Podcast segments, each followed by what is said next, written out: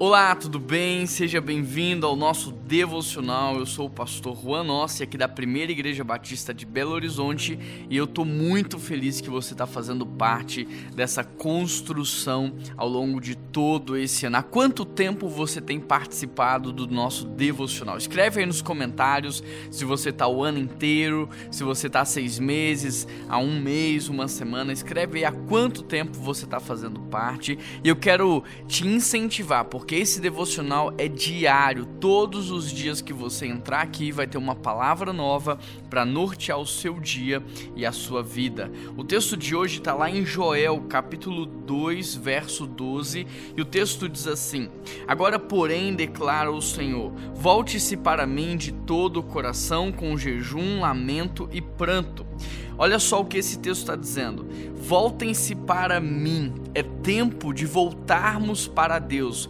Cada vez mais isso está claro. Nós estamos vivendo num contexto de guerra, de pandemias, de crises econômicas, de violência, num momento de deturpação dos valores e princípios, e num momento como esse, mais do que nunca, é a hora de voltarmos para Deus. E ele diz assim: não basta você voltar para mim, tem que ser de todo o coração tem que ser com toda a sua alma, todo o seu entendimento, com todo o seu amor. Então não é voltar-se para Deus no intuito de frequentar a igreja, não é voltar-se para Deus no intuito de ler a Bíblia uma vez por semana. Agora, mais do que nunca, é tempo de consagração, é tempo de voltar completamente para Deus, para a presença dele, para um tempo de jejum, de oração. E é exatamente isso que o texto vai falar. Como é que a gente volta para Deus de todo o coração? Ele diz: olha, com com jejum, com lamento e com pranto.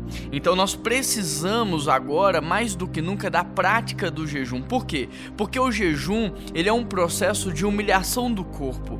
O jejum é um processo de enfraquecimento do corpo. E nesse processo onde nós matamos a nossa carne, nós vivificamos o nosso espírito e a nossa alma. Nesse processo em que humilhamos a nossa carne, nós passamos a depender ainda mais do nosso Deus. O poder poder dele se aperfeiçoa nos momentos de fraqueza. E o jejum também, ele é uma estratégia, uma arma de guerra. A Bíblia diz que algumas potestades só saem com jejum e oração. E o jejum também, ele traz a evidência dos nossos pecados. Quando você jejua, tudo aquilo que estava oculto, escondido dentro de você, ele vem à tona. Já reparou que quando você jejua, você fica mais nervoso?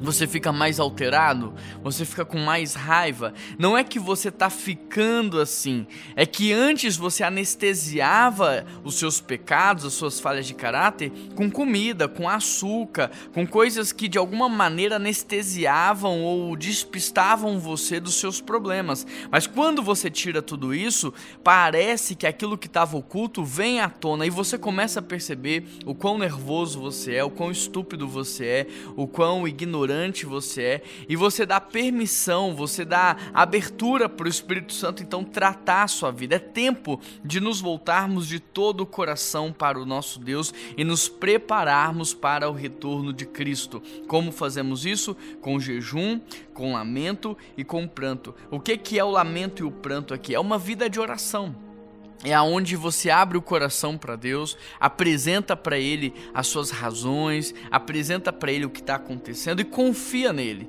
Então eu quero incentivar você, é como se hoje fosse 5 horas da manhã e Jesus está falando: olha, levanta da cama, troca de roupa, toma um banho, porque eu estou voltando, o sol vai raiar. Eu espero que você não esteja dormindo quando Jesus chegar para nos buscar, que você possa hoje mesmo voltar para Ele de todo o seu coração. Vamos orar, querido Deus e eterno Pai. Quero pedir por essa pessoa que está participando desse devocional enquanto é, arruma sua casa, enquanto dirige o seu carro, enquanto está a caminho do trabalho. Quero pedir ao Senhor que tome o coração dessa pessoa e abra a mente dela e os seus olhos para que haja consciência, Pai, de que o tempo é oportuno para voltar para o Senhor, Pai. Não há mais muito tempo, não podemos mais viver distraídos no automático. É tempo de consagração, é tempo de santidade Então nós pedimos ao Senhor ajuda, Pai, nos ajuda, nos ensina a viver de modo santo, justo, piedoso, é, nos ajude a sermos tementes ao Senhor. Perdoe os nossos pecados, santifica, Deus, as nossas vidas, purifica o nosso olhar, o nosso ouvir, o nosso falar, cuida do nosso coração e corrija, Pai, corrija-nos, ó Deus, as motivações, as intenções e ajusta a nossa vida na tua vontade. Essa é a oração que eu te faço, em nome de Jesus. Amém. Um grande abraço, que Deus te abençoe e até amanhã.